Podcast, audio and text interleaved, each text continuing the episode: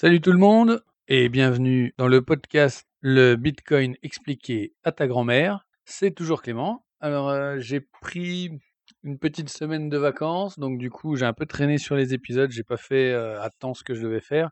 Surtout que là en rentrant, ben, comme à chaque fois que je pars en vacances ou que je suis indépendant, je suis un peu débordé. Donc euh, pour faire vite, on va reprendre le, le sujet qu'on avait, que j'avais laissé la dernière fois, c'est-à-dire les actualités du, du monde Bitcoin. Donc parce que ce mois d'août a été quand même particulièrement chargé. Et puis là, aujourd'hui, le, le Bitcoin euh, atteint quand même des, des sommets assez importants.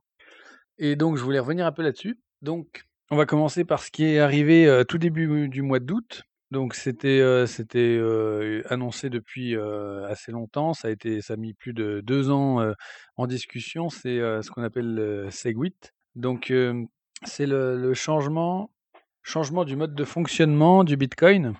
C'est-à-dire que les blocs avant étaient limités à une certaine taille. Là, on a augmenté la taille, on a augmenté des, systèmes de sécurité.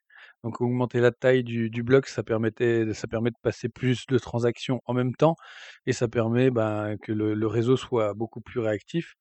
Théoriquement, parce que pour l'instant, en fait, il faut que ça soit vraiment adopté par tout le monde, tous les mineurs, donc ceux qu'on a vus euh, dans l'épisode, le podcast sur le, minage. Donc les mineurs, il faut qu'ils mettent à jour leur, façon de fonctionner pour que ça soit pris en compte et que du coup les, blocs puissent avo- avoir la taille maximale. Donc c'est prévu, ça doit se faire, c'est en train d'évoluer. Là, ça a été mis en place donc tout début août avec le, le changement, enfin la, la mise à jour Segwit qui a été bien acceptée, qui a été bien mise en place et euh, qui devrait permettre, parce que là, ça fait euh, en fait euh, le réseau Bitcoin aujourd'hui, enfin avant la, mise à jour, pouvait accepter maximum euh, 7 transactions par seconde. Et euh, bah, il faut savoir que, par exemple, le réseau Visa ou le réseau Mastercard, eux, ils acceptent plus de 20 000 euh, transactions par seconde. Donc c'est vraiment un, énorme euh, facteur de, différence entre les deux. Et euh, le Bitcoin aujourd'hui, il est pas utilisé par grand nombre d'utilisateurs, mais par contre, il est quand même euh, déjà quasiment arrivé à saturation au niveau de, de son utilisation normale. Donc, l'idée qui a, été proposée donc par les, développeurs de Bitcoin, c'était d'augmenter la taille du bloc pour pouvoir contenir plus de transactions. En sachant que bah, on va pas pouvoir augmenter la taille du bloc indéfiniment, mais que c'était une, opération temporaire qui permet de débloquer la situation aujourd'hui et qui permettra bah, d'avoir un peu plus de temps pour réfléchir à d'autres solutions qui vont être plus pérennes dans, la durée.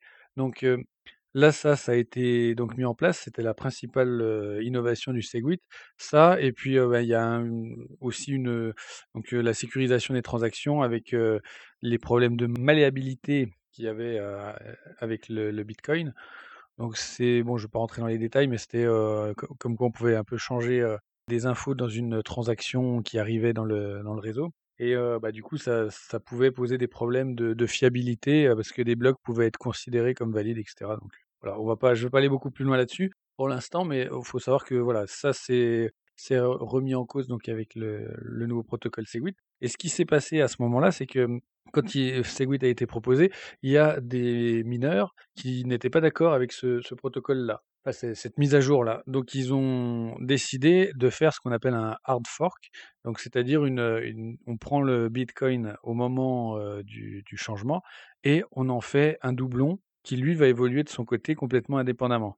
Donc c'est-à-dire que euh, avant il y avait le blockchain euh, qui contenait toutes les transactions du Bitcoin et quand ils ont décidé de mettre en place Segwit, il y a des développeurs qui ont dit bah, nous, on va bloquer le blockchain au moment de la mise en place de Segwit et on va en créer une copie qu'on va utiliser pour notre propre monnaie numérique. C'est-à-dire que, en fait, quand vous aviez des bitcoins sur, sur le, blockchain Bitcoin, donc dans le livre de compte des bitcoins, quand donc le nouveau la, scission s'est faite, donc c'est le c'est Bitcoin Cash qui, a été créé. Donc quand Bi- Bitcoin Cash a été créé, vous vous retrouvez donc toujours avec vos bitcoins dans la blockchain Bitcoin, donc votre porte-monnaie Bitcoin contient toujours les mêmes bitcoins. Par contre, vous avez aussi le même montant de bitcoin en Bitcoin Cash, puisqu'on on est reparti sur la même blockchain au même moment. Et après, effectivement, les deux blockchains vont évoluer chacune de leur côté. C'est-à-dire que si vous dépensez un Bitcoin Cash et que vous en aviez 10, ben, il vous en restera 9. Il vous restera toujours 10 bitcoins sur votre bitcoin normal, sur votre portefeuille bitcoin normal. Et vice-versa, si vous dépensez 5 bitcoins sur votre portefeuille bitcoin normal, il vous restera toujours vos 9 dans le, le bitcoin cash. Donc ça a été en fait ça a été aussi une, une mise à l'épreuve parce que c'est la première fois vraiment que il y a, y a eu une scission de, la blockchain Bitcoin comme, comme ça. avant, il y a eu d'autres monnaies qui se sont créées, mais avec leur propre blockchain. Donc sans repartir vraiment de, de, quelque chose d'existant avec toutes les anciennes transactions. Donc il y a eu le Ethereum avec Ethereum classique qui ont, qui ont déjà fait cette duplication de blockchain. Mais c'était vraiment, enfin, c'était déjà pas sur le même blockchain que le Bitcoin, parce que Bitcoin, le blockchain est quand même assez énorme. Et du coup, c'est c'est pas les mêmes valeurs en jeu non plus, parce que Ethereum c'était à son tout début et la valeur des, des Ethereum était très très, enfin, très limitée par rapport au Bitcoin. Donc, ça a permis aussi de prouver, s'il si y en avait besoin, ça a permis de prouver que Bitcoin savait se remettre en cause, savait appliquer des grosses mises à jour, parce que là, en fait, c'est vraiment un, gros changement. Donc, ça avait appliqué des grosses mises à jour et ça, a permis de montrer un petit peu la maturité du projet Bitcoin. à savoir que cette mise à jour, ça faisait bien deux ans qu'elle était préparée. Donc, c'est pas non plus quelque chose qui arrivait tout seul, mais c'est quelque chose qui était, qui remettait vraiment, qui aurait pu faire quasiment s'effondrer le Bitcoin. Et donc ça, c'est arrivé début août. Et en fait, on a vu que début août, le prix a un peu stagné et après, il a commencé à monter. Alors, il est monté pourquoi? Ben, Justement parce que Segwit s'est plutôt bien passé. ensuite, il est monté aussi parce que bah, du fait que tout le monde en parle un petit peu, les gens un peu plus communs ont commencé à s'intéresser au Bitcoin.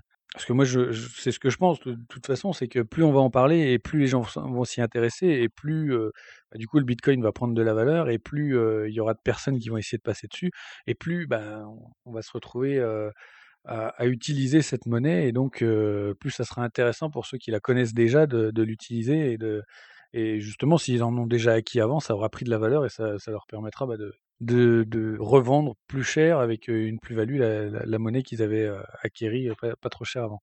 Donc ça, c'était la première évolution. Donc c'est le fait que plus de monde en parle et puis que Segwit s'est bien passé. La deuxième, le deuxième fait qui, montre que, enfin qui, fait que la, monnaie a augmenté, enfin que le prix du Bitcoin a augmenté. En fait, c'est que bah, le Bitcoin Cash a, pris de la valeur aussi. Il faut savoir que bah, les, les mineurs dans le Bitcoin sont ceux qui, qui apportent le plus de valeur et c'est grâce à eux que la, monnaie est créée.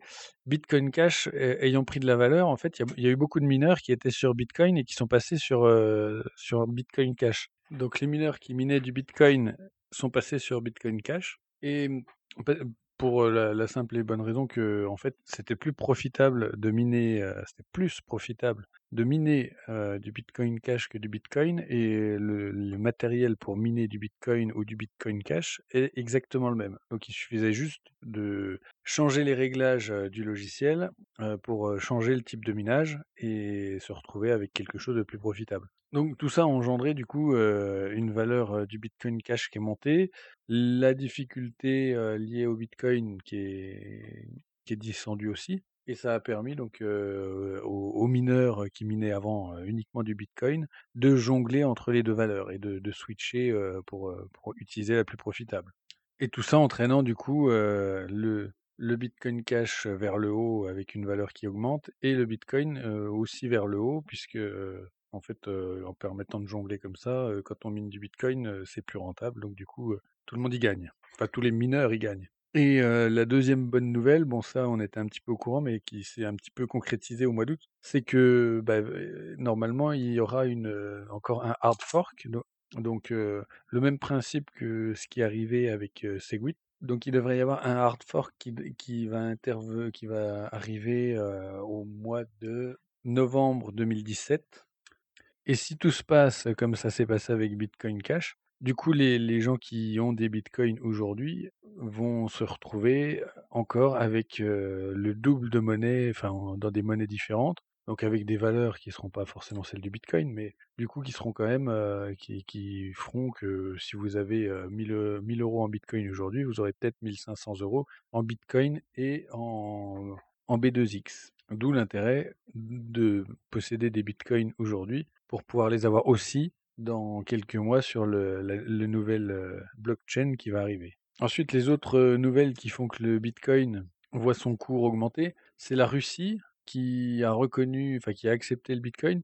En effet, euh, depuis déjà plus de trois ans, le Bitcoin était interdit en Russie, était même considéré comme illégal d'utiliser du, Bitcoin ou, ou, de posséder des Bitcoins pour les revendre, etc.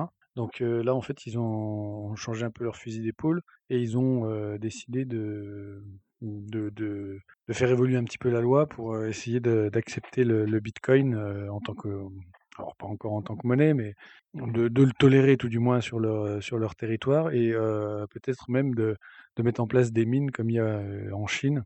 Donc pour essayer de, rentabiliser le, leur surplus d'énergie, parce que le Bitcoin, il faut savoir que au final, le, son gros avantage, c'est quand on a trop d'énergie, euh, trop d'électricité, en fait, on peut transformer cette électricité euh, supplémentaire, on peut la transformer en, en argent euh, en créant des bitcoins avec et en la revendant. Et donc, du coup, en fait, la, Russie a envisagé la, chose en se disant que ça pouvait peut-être être utile. Et ensuite, donc, dernière, information qui permet de faire monter le cours du Bitcoin de façon assez phénoménale, en fait, c'est toutes les, ICO qu'on voit, enfin ICO, qu'on voit un petit peu sur les, les sites de réseau de, de, Bitcoin, etc. Donc, toutes ces ICO, elles se font uniquement, quasiment en crypto-monnaie. C'est-à-dire que si vous voulez rentrer dans, un projet qui est soutenu par un ICO, donc en fait, bah, le principe en fait des, ICO, on va faire un petit résumé, c'est un petit peu le même principe que sur Ulule ou KissKissBankBank ou toutes les plateformes un petit peu co coopératives comme ça, où vous faites une, vous, vous postez un projet. Le projet intéresse des gens, des gens vous sponsorisent, en fait, vous donnent de l'argent avant que le projet soit créé mais ils vous donnent de l'argent et en contrepartie, vous créez le projet et vous avez, vous leur redonnez quelque chose en contrepartie. Et en fait, les ICO, c'est le même fonctionnement, sauf que ça fonctionne sur le blockchain Ethereum. Donc, il va vraiment falloir que je fasse un, podcast sur le blockchain Ethereum parce que c'est vrai qu'il est quand même présent partout et, j'essaye d'en parler, mais je survole la chose à chaque fois. Donc, en fait, tous ces ICO, ils dépendent du blockchain Ethereum, ils se basent sur le blockchain Ethereum et en fait, ils font leur, euh, leur demande euh, pour, euh, pour participer à l'ICO. Bien souvent, il faut payer en Ethereum. Voilà, en 99% des cas, il faut payer en Ethereum. Donc, pour payer en Ethereum, ça veut dire qu'il faut acheter du Bitcoin, acheter de l'Ethereum, acheter des, crypto-monnaies pour, et donc s'investir dans le, dans, le, dans le domaine des crypto-monnaies. Et donc, en fait, ça, ça, permet du coup de, de, populariser un petit peu les crypto-monnaies, mais ça permet aussi d'en vendre et de leur donner une valeur intrinsèque, puisqu'on on, on achète des, les crypto-monnaies pour en faire quelque chose, pour les, revendre quelque part ou pour les échanger quelque part. Donc du coup, tout ce, tout ce petit système-là, ça redonne encore une, de, déjà une attention donc aux crypto-monnaies, donc au Bitcoin et compagnie, et ça redonne aussi une, une valeur de base aux crypto-monnaies, puisque ça, ça transforme un petit peu une crypto-monnaie en, en action d'entreprise. Et donc voilà pour les dernières actualités du mois d'août euh, qui explique euh, la flambée du Bitcoin euh, en fin de, fin de mois d'août qui atteignait quasiment, je, crois qu'il a même atteint un moment les, les 5000 dollars. oui, je suis désolé, on en, Europe, je parle en dollars, mais en fait tous les sites sur lesquels je vais, ils parlent uniquement en dollars, donc faire la conversion avec le taux de change, etc. Donc je préfère parler directement en dollars ou en Bitcoin directement, comme ça on est, on est clair. Et donc, pour, euh, euh, l'envolée du Bitcoin, faut, faut quand même pas oublier que aujourd'hui, même s'il est, monte, euh, ça peut retomber quand même. alors, à mon avis, ça peut pas retomber aussi bas que ça, l'était, mais ça peut retomber quand même, perdre facilement 1000, voire 1500, 2000 dollars, perdre la moitié de sa valeur en, quelques jours, voire en, une semaine. Il faut, il faut quand même se méfier parce que le Bitcoin aujourd'hui, il n'y a, pas de, de, vraies valeurs en fait derrière matérielles. Donc c'est un peu dur de de dire, bah, il vaut 5 000 et c'est tout. Surtout que tous les sites, en fait, dès que ça monte, en fait, tous les sites, s'extasient en disant, «Ouais, c'est super, le bitcoin a atteint des sommets» et cetera. Heu, tous les 2 jours, là, on voit un nouveau sommet atteint, nouveau sommet atteint. Bah, effectivement, on est parti de rien donc tous les tous les mois, si ça continue à monter, tous les mois, même tous les jours, il y aura des nouvelles envolées et puis des nouveaux sommets, des nouveaux des nouveaux, plus hauts historiques. Donc ça ça veut vraiment rien dire. Il faut enfin, si vous devez investir dans le bitcoin, franchement, investissez déjà que ce que vous pouvez investir et et surtout, heu, croyez pas que dans 15 jours, la valeur va avoir triplé et puis vous allez partir, vous avez mis 10 000, heu, 10 000 €, heu, vous allez repartir avec 30 000. C'est pas comme ça que ça marche. Par contre, sur du long terme, je pense que là, la valeur qu'il a aujourd'hui, va continuer à monter, pas forcément dans la semaine qui vient ou dans le mois qui vient. Après donc prudence et méfiez-vous, investissez pas trop. Donc voilà le petit point pour le mois d'août, pour ce qui s'est passé au mois d'août. Prochain épisode, ouais, je vais essayer de préparer un petit truc sur, sur l'Ethereum pour essayer de faire un petit point un petit peu sur le la façon de de voir d'Ethereum qui est quand même, relativement différente du du bitcoin. Oui, à partir de là, je pense que je vais en enchaîner 3-4, heu, sur, heu, 3-4 podcasts sur l'Ethereum et parce que c'est quand même, assez dense, et donc il faut il faut essayer de balayer large. Et ben moi je vous dis, heu, à demain. Je vais essayer de faire des podcasts, heu, plus réguliers et heu, je vais reprendre, je vais essayer de faire un mix un petit peu, parce que c'est vrai que c'est un peu dur de faire des thèmes, très précis. Donc essayer de mixer un petit peu en fait, dans la semaine, faire, un thème où je parle d'actu, un thème où je parle plutôt de technologie, un autre thème où je parle de la blockchain et essayer justement de de mixer un peu tout ça pour que pour avoir quelque chose de de plus, de moins linéaire quoi. Et pareil, je vais essayer de faire des podcasts un petit peu plus courts parce que là, on arrive, à plus de 15 minutes et plus de 15 minutes, je trouve que ça fait trop. Voilà, bon, bah, écoutez, bah, bonne, bonne journée, bonne soirée à tout le monde et je vous dis, à demain. Ciao. Salut tout le monde, je voulais juste mettre un petit, un petit bémol, au podcast que j'ai enregistré juste avant. En fait là, on est début septembre, j'ai pas pu le poster avant le week-end, fin août, enfin tout début septembre. Donc heu, en fait là, bah, effectivement le bitcoin est bien redescendu. Il a eu, heu, il a perdu quasiment 1 000 donc je voulais juste faire un petit point là-dessus. Heu, il y a eu quand même, il y a eu la Chine, qui a déclaré, qu'elle allait considérer illégales, les ICO, comme on en a parlé au début du podcast, les ICO, qui sont des espèces de d'appels aux dons, sur la chaîne Ethereum. Donc la Chine a déclaré que c'était illégal et les États-Unis, ont déclaré 2 ICO illégales, en en considérant qu'en fait c'était pas des ventes de monnaie, mais plutôt, des ventes d'actions. Donc les sociétés qui ont lancé leur ICO ont été obligées de tout annuler et de rembourser leurs clients. Donc ce qui explique, le la baisse, du bitcoin, là au début au début septembre. À mon avis, c'est que temporaire, ça devrait se stabiliser, voire remonter. Après le problème, c'est que c'est un marché, ultra volatile donc effectivement, bah, on en a parlé, enfin j'en ai parlé un petit peu à la fin du podcast avant de l'envoyer et du coup, heu, bah, on sait pas trop, quelle tournure ça peut prendre, si le si les personnes qui détiennent des bitcoins ont un peu peur, ils risquent de vendre et du coup le cours peut descendre encore. Donc et ben, voilà, à voir et puis, ben, comme, la prédiction, un petit peu d'avant, effectivement, il faut, miser que ce qu'on peut perdre. Sur ce, je vous dis à bientôt pour de vrai et ciao.